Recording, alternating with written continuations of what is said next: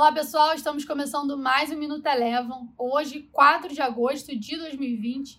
O dia de hoje começou com a divulgação da produção industrial aqui no Brasil, que mostrou uma alta de 8,9% em junho na comparação com o mês de maio. Esse número veio acima do que era esperado pelo mercado, mas ainda assim o índice Bovespa teve uma abertura já no terreno negativo, de olho nos futuros norte-americanos que sinalizavam uma abertura em queda em meio às disputas entre os Estados Unidos e a China.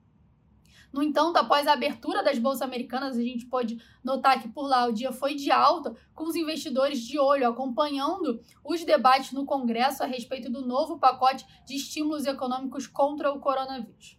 Aqui no Brasil, o Ibovespa teve um movimento descolado das bolsas americanas, teve queda, encerrou com baixa de 1,57%, após na mínima chegar a cair mais de 2%, após uma notícia de que um projeto para impor o teto de juros sobre o cartão de crédito e sobre o cheque especial teria sido pautado no Senado.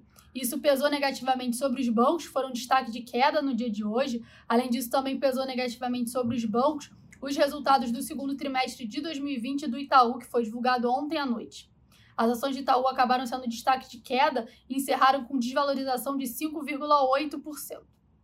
O dólar também teve um dia negativo, por aqui encerrou, teve um dia de correção após a forte alta vista na sessão de, de ontem. Hoje teve um dia de desvalorização, acompanhando o movimento dos seus, do, frente aos seus pares emergentes. E por aqui o dólar encerrou cotado a R$ 5,28, com queda de 0,5%.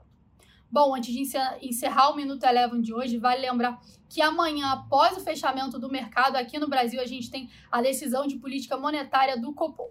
O Minuto Eleven de hoje fica por aqui. Se você quiser ter acesso a mais conteúdos como esse, inscreva-se em nosso site www.elevafinancial.com e siga a Eleven também nas redes sociais. Eu sou a Jéssica Feitosa e eu te espero no próximo Minuto Eleven.